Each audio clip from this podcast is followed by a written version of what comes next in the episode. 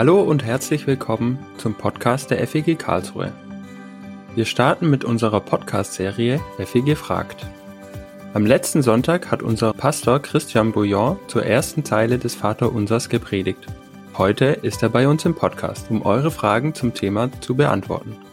Wir, Jonathan Davidson und Madita Schneider sind gespannt auf das Gespräch. Und an dieser Stelle erstmal ein großes Danke für eure eingereichten Fragen.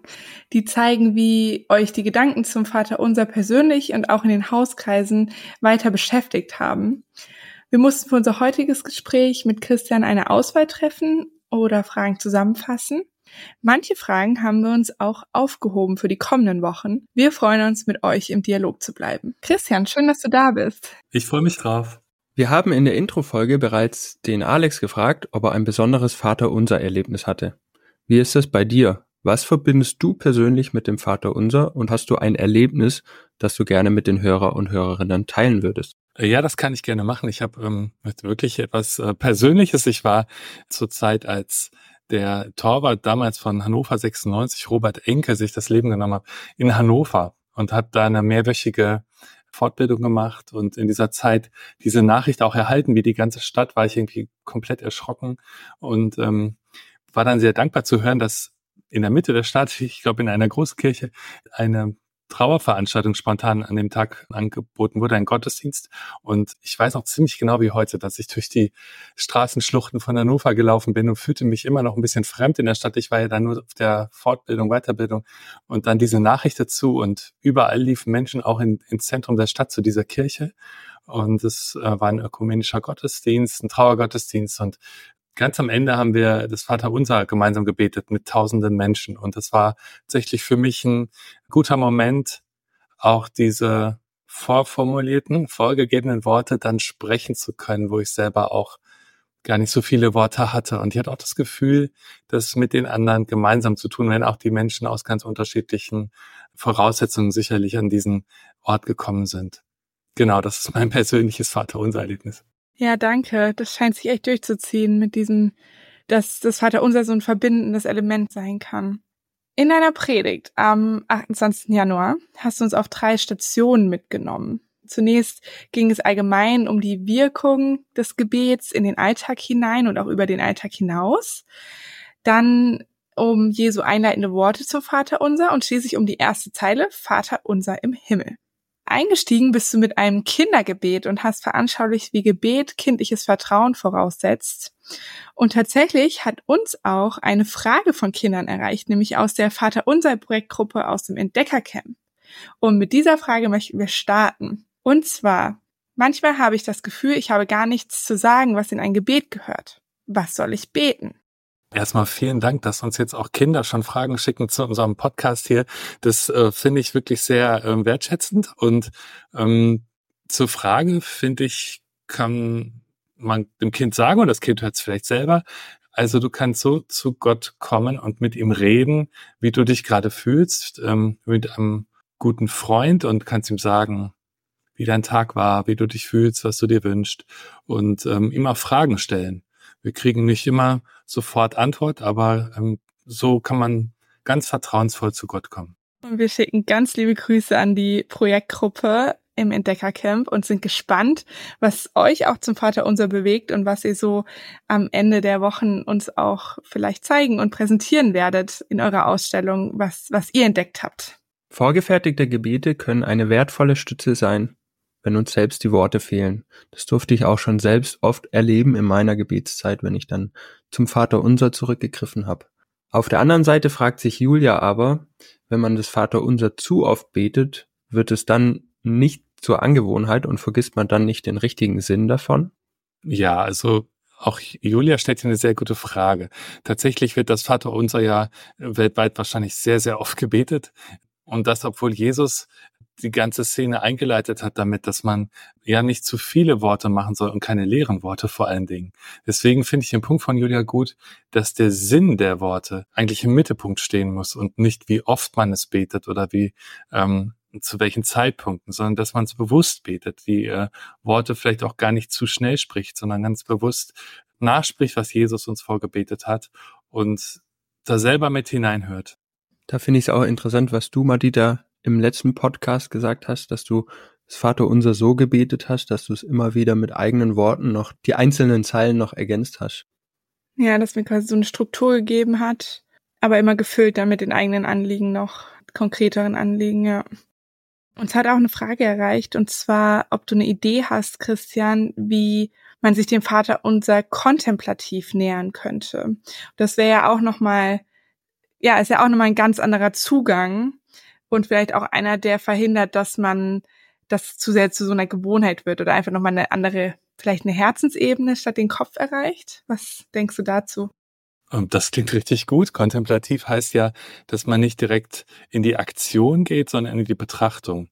Und äh, dass man sich Zeit lässt dafür und äh, vielleicht Wort für Wort das Vaterunser nochmal betrachtet und in sich hineinhört, was die Worte auslösen, wie Reich Gottes, seine Herrlichkeit, seine Macht, das Wort des Brotes oder auch das Wort von der Schuld.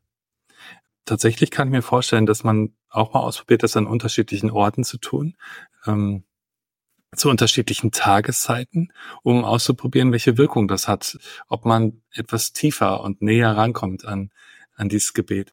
Die Körperhaltung könnte vielleicht auch noch ein spannender Aspekt sein, mal kniend, mal stehend, mal spazierend und so reinzufühlen, was das macht mit den mit der, den gesprochenen Worten auch, ja.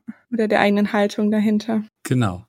Du sprichst davon, als Kind Gottes, so wie du bist, zu Gott zu kommen und ihm ungefiltert zu sagen, was du dir wünschst. Uns erreichte dazu auch die Frage, inwiefern ungeschminkt beten auch für das öffentliche Gebet gilt. Man spricht ja zu Gott, aber gleichzeitig hören ja viele andere zu. Ja, tatsächlich in meiner Predigt habe ich die Situation des ähm, privaten Gebets angesprochen. Wenn jetzt das öffentliche Beten im Fokus ist, denke ich, ist schon wichtig, dass man weiterhin nur die Worte spricht, die man ganz ehrlich sagen kann. Dass also nicht die Beobachtung der anderen dazu führt, dass ich Worte spreche, die nicht zu mir passen oder die oberflächlich sind und die nur berücksichtigen, was andere jetzt wohl denken. Gleichzeitig denke ich, wenn man öffentlich betet, ist es auch nicht immer der Ort, das Allerinnerste nach außen zu kehren. Ungeschminkt beten geht dann eben manchmal vielleicht auch am besten alleine. Und von daher ist auch für das gemeinsame Gebet die Chance da, auch auf vorformulierte Gebete zurückgreifen zu können. Ich habe immer so eine gewisse Struktur gelernt beim Beten, dass man anfängt mit einem Dank und dann weitergeht mit einer Bitte und dann was Persönliches. Also vor allem die Einleitung mit einem Dank, dass man zuerst zu Gott kommt und ihm dankt für etwas und danach seine Bitten sozusagen vorbringt. Martin ist mit Blick auf das gesamte Vaterunser aufgefallen, dass explizit kein Dank drin vorkommt. Hast du eine Idee, warum das so sein könnte? Tatsächlich habe ich die nicht. Also das ist eine von den Fragen, äh, wo ich darauf warte, dass wir vielleicht irgendwann von Angesicht zu Angesicht Jesus selbst fragen können. Wieso eigentlich im Vater unser keine Zeile Dank ausdrückt? Natürlich kann man bei manchen Zeilen annehmen, dass da eine dankbare Haltung schon auch hintersteckt. Aber es ist nicht direkt formuliert. Und obwohl wir andere äh, Gebete in der Bibel finden, sowohl im Alten als auch im Neuen Testament, äh, wo es Dankgebete gibt. Insofern wäre das eine Frage von mich auch an Jesus, wieso er im Vater unser da keine Zeile mit aufgenommen hat. Ja, da freuen wir uns auch schon auf die große Fragestunde mit Jesus. Wir wollen jetzt noch über die erste Zeile Vater unser im Himmel sprechen. Ich hatte mal gehört, dass das griechische Wort für Himmel auch sowas wie Atmosphäre heißen könnte und irgendwie so, man sich das quasi so vorstellen könnte, wie eben Gott ist nicht nur da oben, also da, wo die Wolken schweben im Himmel, sondern eben wesentlich näher in der Luft, die wir atmen. Vielleicht magst du nochmal sagen, wo kommt dieses griechische Wort her oder was, was hat es mit diesem Himmel auf sich? Wie können wir uns das vorstellen, wenn Jesus sagt, Vater unser im Himmel? Von welchem Himmel hat er da vor Augen? Also tatsächlich steht da im Plural, entois uranois ist äh, Dativplural in den Himmeln. Und ähm, vorausgesetzt ist damals tatsächlich die Art und Weise, wie die Menschen sich die Welt vorgestellt haben, äh, dass die Himmel sich wölben über der Erde und dass dort oben der Platz Gottes und der Engel ist. Und ich habe Sympathie für deine Vorstellung, dass Gott doch auch näher ist. Und ich glaube, wir haben im Neuen Testament einen guten Grund für, dass du, dass du das dir sprachlich auch im, im Gebet sozusagen herbeiwünscht. Aber ich glaube, mit dem Wort kann man es nicht wirklich machen oder nicht begründen, weil bei der Rede vom Himmel immer schon auch ein Stück eine Distanz mitschwingt. Die ist in dieser ersten Zeile ja in der Spannung zu der Anrede lieber äh, äh guter Vater oder Vater im Himmel. Also es ist eine Form von Nähe, Vater ausgedrückt, und eine Form von Distanz, Himmel. Und das hilft mir, die Spannung in meiner Vorstellung von Gott immer aufrechtzuerhalten, dass er mir einerseits nahe kommt, aber andererseits, und es war mir in der Predigt auch wichtig zu sagen, er souverän bleibt und ich ihn nicht mit meinem Gebet in den Griff bekomme oder ihn gar steuern könnte. Wenn er das will, kann er das tun, aber er bleibt souverän. Und daran erinnert mich jetzt auch diese Formulierung im Himmel, ohne dass es bedeutet, dass er an einem bestimmten Ort auf einer Wolke sitzt. Ähm, das ist, denke ich, so auch nicht gemeint, aber es ist eine bestimmte Distanz oder Entfernung zu uns gemeint. Ja, dann müssen wir diese Spannung wohl ein Stück weit aushalten, so wie mit ganz vielen Dingen. Und da passt auch die Frage von Rebecca und ihrem Hauskreis dazu. Kommt Gott als Vaterfreund im Alten Testament vor? Also wenn im jüdischen Verständnis Gott eher unnahbar und groß ist und der Schwerpunkt auf der Ehrfurcht liegt, ist dieser nahe Aspekt, von dem du ja auch in der Predigt gesprochen hast, erstmalig nutzt Jesus dieses Wort aber, Papa, dann nur im Neuen Testament zu finden, fragt sich der Hauskreis. Ja, auch eine sehr gute Frage, die mich nochmal auf die Reise geschickt hat ins Alte Testament. Also wir finden 20 Bezüge im Alten Testament, wo Gott auch als Vater vorgestellt wird. Das klingt erstmal schon auch viel, aber im Neuen Testament sind es 260. Und wenn man dann noch bedenkt, dass das Alte Testament einen wesentlich größeren Schriftumfang hat als das Neue Testament, dann ist das Verhältnis ziemlich klar. Durch Jesus, den Sohn, der den Spitzensatz sagt, wenn ihr mich seht, seht ihr den Vater, rückt der Vater einfach mehr in den Fokus in der Vorstellung von Gott. Es ist im Alten Testament durchaus auch schon da, aber es ist deutlich mehr im Hintergrund. Wie du gerade gesagt, der Schwerpunkt liegt eher auf äh, Gottes Majestät, Gottes Königsherrschaft und Vater ist, äh, ist nicht, nicht so stark im Fokus. Genau. Und Freund kommt tatsächlich auch vor, nur einmal. Und zwar im Jesaja-Buch, im Propheten Jesaja 41. Da wird Abraham als Freund Gottes bezeichnet. Und also auch diese sehr intime Beziehungsebene dargestellt, aber eben nur in einem einzigen Fall. Und da Jesus seinen Jüngern sagt, ihr sagt meine Freunde, ist es auch im Neuen Testament präsenter. Daran schließt sich ganz gut eine meiner Fragen direkt an. Du hast es auch schon im Teil beantwortet. Gegen Ende der Predigt hast du drüber gesprochen, über das Wort Vater, aber im Vater unser. Das heißt übersetzt Papa. Äh, wenn wir Gott Papa nennen dürfen, geht da nicht etwas von seiner Souveränität verloren? Also zunächst mal habe ich keine Angst, dass äh, wir durch unsere Anrede Gottes Souveränität tatsächlich einschränken könnten. Die behält er schon auch für sich, unabhängig davon, wie wir ihn anreden. Aber in unserer Vorstellung von ihm geht möglicherweise Souveränität einen Schritt nach hinten.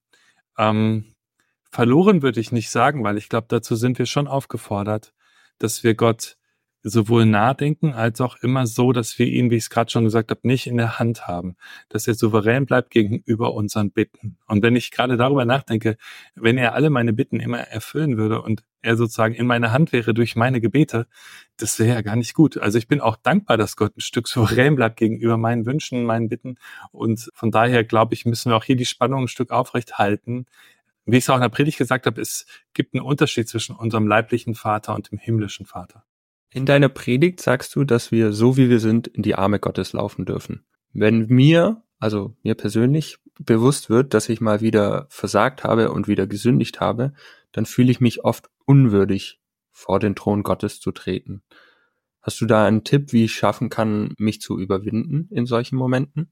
Äh, danke, dass du dich auch so persönlich einbringst. Tatsächlich, glaube ich, kann man in solchen Situationen sich auch ganz fest auf Bibelworte verlassen. Im ersten Johannesbrief, Kapitel 1, Vers 9 steht, wenn wir aber unsere Sünden bekennen, so ist er treu und gerecht, dass er uns reinmacht von aller Ungerechtigkeit. Und ihm dazu vertrauen, dass er sein Wort auch hält und dass er dich reinwäscht, wenn du ihm die Sünde bekennst. Und das auch durchzuhalten gegen die eigenen Stimmen, die vielleicht immer wieder sagen, ich bin nicht würdig, in dem Fall, denke ich, gilt wieder, da kannst du dich ganz auf Gottes Wort verlassen und er wird dich mit offenen Armen empfangen und ähm, ja, das, das Versprechen gilt. Danke, Christian, für diese ermutigenden Worte und den Bibelvers. Das werde ich mir zu Herzen nehmen. Eine Ermutigung passend zum Wörtchen unser hat uns Martina Schwer zugeschickt. Mit ihren Gedanken möchten wir für diese Woche gerne abschließen. Ich lese vor. Es heißt unser Vater. Wir sind Geschwister und gemeinsam unterwegs. Als junges Paar sagte mal jemand zu uns, ihr seid ein Ehepaar und habt euch gegenseitig, aber Singles haben niemanden und sind oft alleine.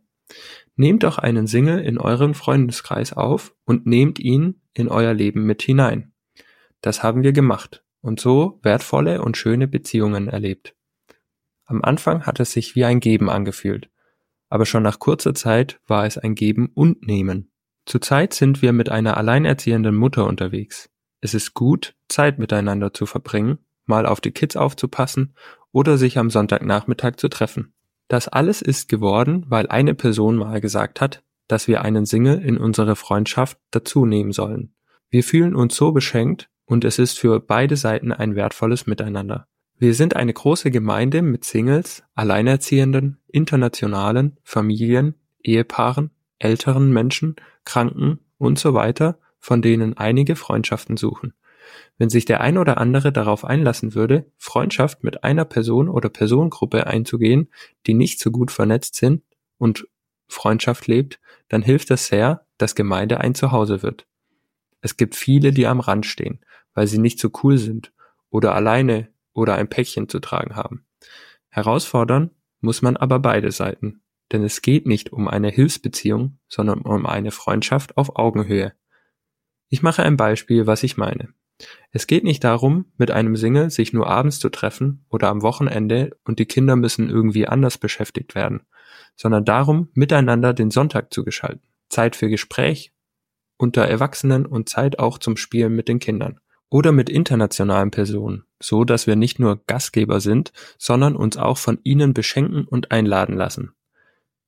Eine Geben und Nehmen Freundschaft eben. Das funktioniert aber nur, wenn wir uns auf einen fokussieren, denn wir sind auch begrenzt mit unserer Beziehungsfähigkeit. Christian, wir danken dir ganz herzlich, dass du dir die Zeit genommen hast, dich mit unseren Fragen auseinanderzusetzen.